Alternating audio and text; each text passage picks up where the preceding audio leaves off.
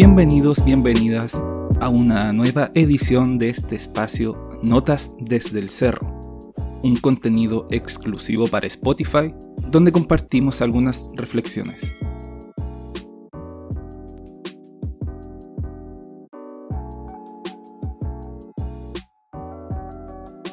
La estrategia de la ultraderecha internacional fracasó en Chile. El guion que ha aplicado la ultraderecha en España, Estados Unidos, Brasil, Hungría, Reino Unido y otros países fracasó rotundamente en Chile y perdió por paliza. Un discurso coordinado internacionalmente de noticias falsas, fuerte antifeminismo, campaña del terror, fundamentalismo religioso, imputación de eventuales delitos al contrincante, ataques personales a figuras, entre otros, recibió una de sus zozobras más importantes a nivel mundial en la segunda vuelta chilena con la derrota de José Antonio Cast. Mucha tinta se ha gastado en diferentes análisis respecto a lo que representa el triunfo de Gabriel Boric, desde el habitual oportunismo concertacionista que intenta atribuirse méritos propios en la victoria, analistas de la plaza que pretenden instalar a toda costa la idea de la moderación en su discurso en su éxito, hasta sugerirle cómo formar su gabinete. Sin embargo, hay un tema que está pasando por alto y que es de vital importancia, sobre todo a nivel internacional.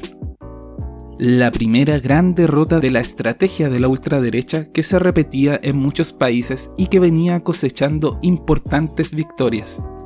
Y es que el triunfo de Donald Trump en Estados Unidos fue un hito importantísimo y que marcó el derrotero de la ultraderecha, o como dicen algunos autores, nueva derecha radical, a nivel internacional, que comenzó en gran medida a repetir una plantilla de su campaña que obtuvo sus mayores dividendos en Brasil con el triunfo de Bolsonaro y en buena parte en el posicionamiento de Vox en el Estado español. Uno de los ejes centrales de esta estrategia es la campaña del terror respecto al comunismo, utilizando este concepto incluso hacia sectores de centro izquierda. En el caso de Chile, Cast copió literalmente el eslogan nacido en España de comunismo versus libertad, que usa tanto Vox como el PP. Este plan lo tenía preparado en su franja con ejemplos de Venezuela y Nicaragua, pues asumía que el candidato de apruebo dignidad sería Daniel Jadwe. Así que tuvo que reformularlo para indicar que en el fondo, comillas, Boric es lo mismo que el comunismo. Repitiendo textual el discurso de Vox respecto a Podemos pero sin rendir frutos. Cast también utilizó la estrategia de Vox en cuanto a atacar medidas sanitarias como la limitación de aforos y las cuarentenas en pos de mantener las utilidades de empresas a costa de la salud de la población. No obstante, una de sus principales falencias ocurrió respecto al concepto del fascismo, pues ante los emplazamientos de sus contrincantes utilizando este concepto, el discurso internacional coordinado respondía que los fascistas eran los que no respetaban su libertad de emitir discursos de odio. Lo que ocurrió en Chile es que hábilmente, en lugar de utilizar esta palabra, acá se le catalogó muy correctamente como pinochetista. Así, Kass se vio imposibilitado de tratar de pinochetistas a sus contrincantes, se tuvo que reconocer como tal y además es un concepto que la población tiene mucho más claro su significado.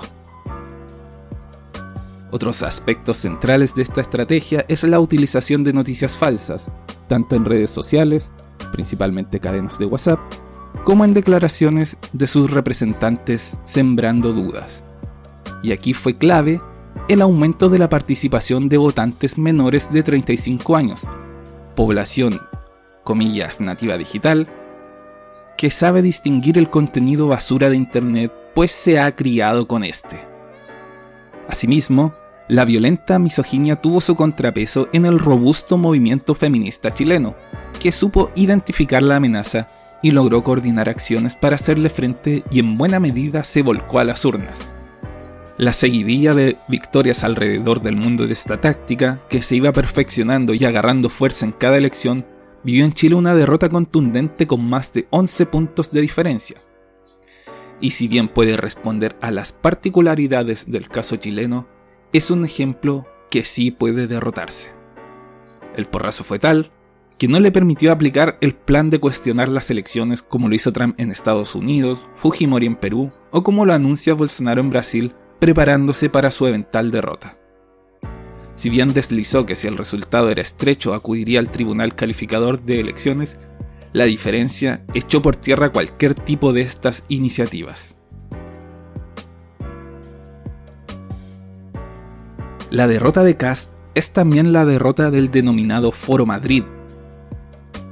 Utilizando un sentimiento hispanista nostálgico de la época imperial y de sus colonias, el partido de ultraderecha Vox en España creó esta instancia para utilizar estrategias de posicionamiento de sus ideas extremistas en toda América Latina, generando coordinación internacional, donde usa figuras locales para darle instrucciones de cómo operar, tales como la familia Bolsonaro en Brasil, Keiko Fujimori en Perú, Milei en Argentina, Kass en Chile, entre otros. Así fue anunciado por el líder de Vox, Santiago Abascal, en la capital española, indicándolo como la creación de una, abre comillas, estructura permanente y en un plan de acción anual, cierre comillas, de coordinación internacional desde España para América Latina.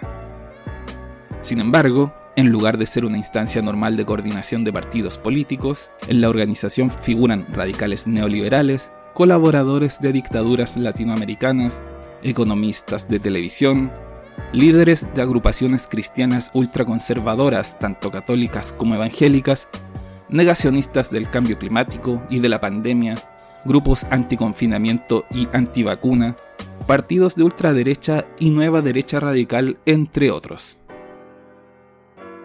Cast es uno de los firmantes de la Carta de Madrid, el manifiesto extremista que dio origen al Foro Madrid y de los aliados más cercanos de Abascal. Una de las instrucciones desde Vox, a través del Foro Madrid, que se vieron reflejadas en el programa de Cast, fue plantear realizar una coordinación internacional para perseguir a militantes de izquierda y dirigentes sociales. Una suerte de plan cóndor moderno que sí puede aplicarse en posibles eventuales triunfos que tienen al caso chileno como un buen ejemplo de cómo derrotarlo.